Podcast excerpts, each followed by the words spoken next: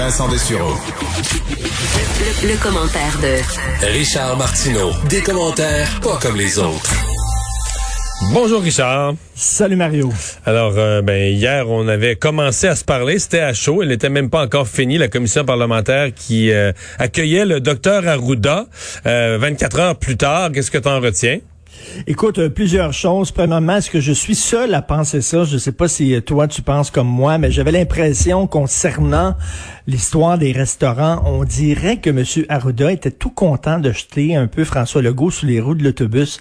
Tu sens pas qu'il y a comme des tensions entre ces deux personnes-là depuis quelque temps? Rappelez-vous, là, quand il avait Oh, dit ouais. quatre semaines, quatre semaines dans le temps des fêtes, François Legault, puis après ça, il a dit deux semaines, puis on a dit comment ça se Mais euh, fait deux semaines? mais il avait- il avait Richard. blâmé. Ouais. Aide-moi Richard. Je suis perdu un peu, là.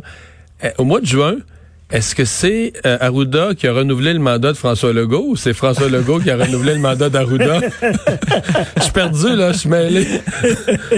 Je pense qu'il regrette un peu, mais je sais pas. Il y a des tensions. Tu sentais hier, là, quand tu regardais Arruda, là, qui, qui lançait là, ça en disant Ah, c'est une décision politique, c'est pas la décision euh, de la santé publique. Il y, avait l'air content un petit peu. Mais, tout à l'heure, là, euh, Vincent a fait ressortir les extraits, on les a écoutés en ondes, de conférences de presse du mois de septembre, les jours où ça a été annoncé l'affaire des restaurants.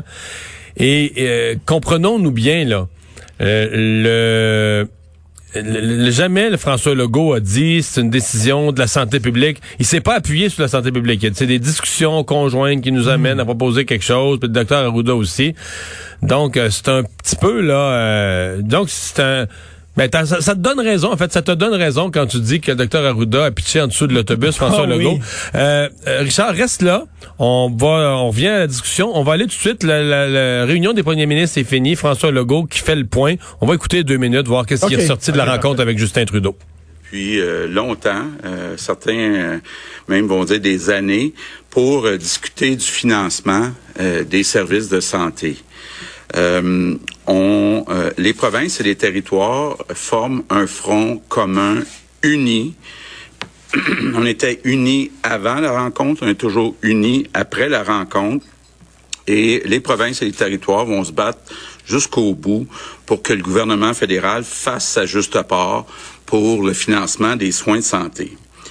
Malheureusement, malgré la demande unanime de tous les premiers ministres, Justin Trudeau a refusé de s'engager à augmenter de façon substantielle les transferts en santé. C'est un rendez-vous qui est manqué. On est très déçus.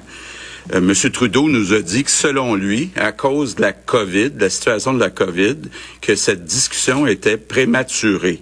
Nous, on pense qu'au contraire, la situation de la COVID vient ajouter aux problèmes de financement des soins de santé dans toutes les provinces et territoires au euh, Canada. on le sait, euh, le problème de, du financement. Bon. Ben, Écoute, je veux- je veux euh, ça revenir mérite d'être clair, Richard. Oui, là-dessus. Je veux revenir là-dessus, OK? Je me mets dans la peau de Justin Trudeau, OK?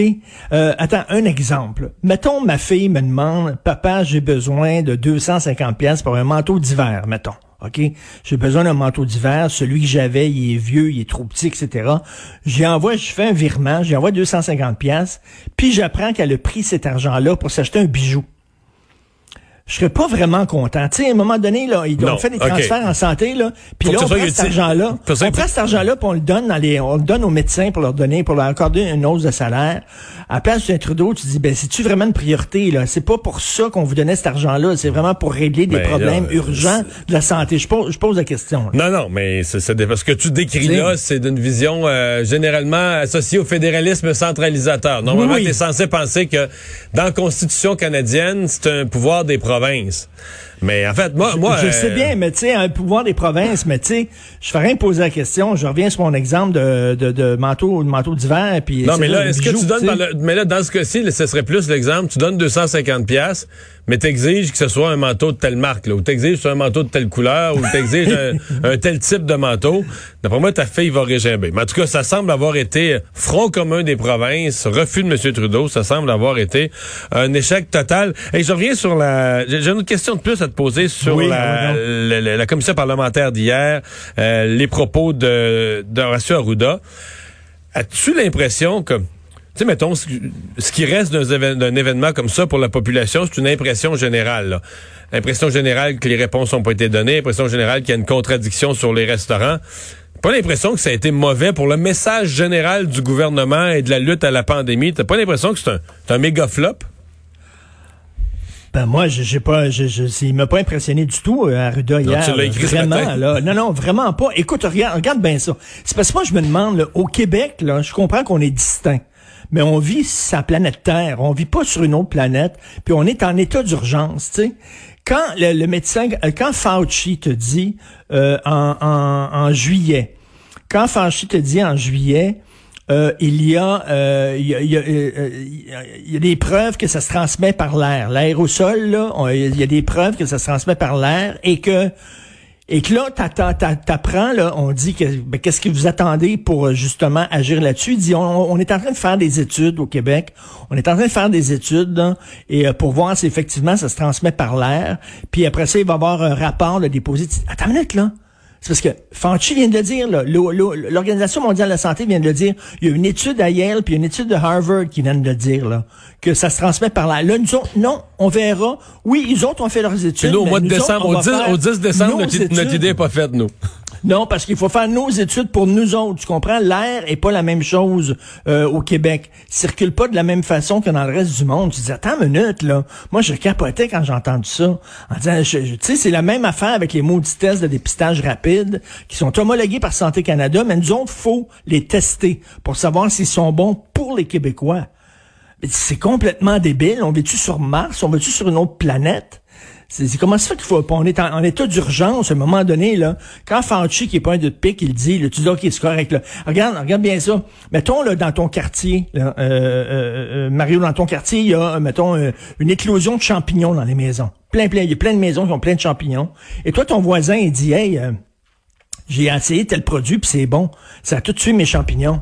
Toi tu vas tu dire oh moi le tester ce produit-là pour voir si c'est vrai. Ça marche c'est ton voisin. Tu dis, OK, moi le prendre. Moi, le prendre. On est en situation d'urgence. Il y a des champignons. Tu sais, c'est comme, je, je ne comprends pas. Je pas trouvé ça très fort, moi, de la part de, de Arruda. En tout cas, peut-être que parce que déjà, j'ai de la difficulté avec le monsieur, mais euh, je l'ai pas trouvé très convaincant hier. Richard, tu te poses la question sur la, la deuxième offense de M. Fitzgibbon. Est-ce que François Legault a été euh, trop gentil avec lui la deuxième fois? Ben, c'est parce que s'il veut faire des affaires, M. Fitzgibbon, c'est parfait, mais qu'il reste dans le milieu des affaires. Tu sais, à un moment donné, tu décides de devenir politicien. Tu sais, la question s'est présentée avec Pierre-Carl Pellado, puis il était même pas ministre, là. Il était pas ministre, il devenait chef de parti. Et on lui a demandé qu'est-ce que vous allez faire avec votre business, est-ce que vous allez la vendre? Il dit non, mais je vais m'assurer qu'il y a un genre de, de, de, de mur de béton entre moi et ma business. Ça va être quelqu'un d'autre qui va prendre les décisions, etc. Je me retire parce que je fais de la politique à temps plein. Mais si M. Fitzgibbon veut avoir un pied la politique puis un pied dans le milieu des affaires, maintenant, il va falloir qu'il choisisse un ou l'autre. Là. Mais là, ce qu'il propose, c'est de faire la même chose que Pierre-Carl Pelado, de mettre un mur. Mais, en ben fait, c'est qu'on lui dit qu'il faudrait qu'il vende sa compagnie-là. Puis là, il trouve pas d'acheteur. Parce qu'il a vendu toutes, il a quand même nettoyé, il a vendu toutes ses autres compagnies, nous Oui, mais il a dit, il a dit, il a dit, je veux pas la vendre à perte. Mais regarde, si c'est ça, le prix que tu as payé pour devenir politicien, ben c'est ça qui est ça. C'est, vends-la à perte là ou fais quelque chose, mais tu peux pas, euh, tu peux hmm. pas jouer les deux games à la fois. Et ce qui est très drôle aussi dans la deuxième, la deuxième offense à l'éthique là, c'est que en fait il a, appelé, euh, il, s'est, ingéré dans le processus pour être sûr que son entreprise aura pas de, de subvention. Ouais, ça, ça va me faire euh, mal paraître. Là, ça, je vais t'avouer que c'est... c'est assez particulier. Oui, puis j'entendais les réponses d'Éric Kerr hier en chambre qui disait, bon, on peut pas, euh, on peut pas appeler ça un conflit d'intérêts parce qu'il est intervenu pour pas se faire aider. Bon, c'est vrai là-dessus, hmm. c'est vrai que tu peux dire ce n'est pas un scandale financier parce qu'il est intervenu pour pas se faire aider. Mais, c'est quand même ben voilà, il y a quand même une sorte de conflit d'intérêts, c'est-à-dire que t'es es dans tu t'es obligé de jouer dans tes intérêts, il y a c'est ça, il y a un malaise. Tu comprends que c'est pas une c'est pas un acte où tu mets de l'argent dans tes poches, donc c'est pas un scandale financier. Mais à savoir si ça vient pas jouer à l'intérieur du grand champ de la définition des conflits d'intérêts quand tu te retrouves dans cette position-là, euh, puis t'es ministre de l'économie. Euh, ben oui, et toi, tu es d'accord, c'est le PQ qui veut qu'il démissionne? Je trouve ça un peu gros. Je trouve ça un peu gros, mais il y, a, euh, il y a un malaise certain. Ben, moi, personnellement, je pense qu'il y a aussi un malaise avec l'attitude, la façon dont il traite tout le monde, la commissaire à l'éthique. Il y a, un, je me sais plus lequel des parlementaires de l'opposition qui a parlé d'une attitude désinvolte. Là. Ben oui. Je trouvais que ça résumait. Et François Legault, François Legault semble dire, c'est pas le, le, problème, c'est pas Fitzgibbon. Le problème, c'est les règles d'éthique sont trop, sont trop sévères. Il va falloir les slacker pour permettre à M. Fitzgibbon de continuer. Mais, oui, mais, ça, mais ça, euh, mais ça, Richard, il n'y a pas forcément tort. Tu as le droit de réviser le code de la route. Le problème, c'est mhm. que le ministre des Transports peut pas réviser le code de la route parce que lui-même vient de pogner une étiquette, tu comprends? Au volant, là.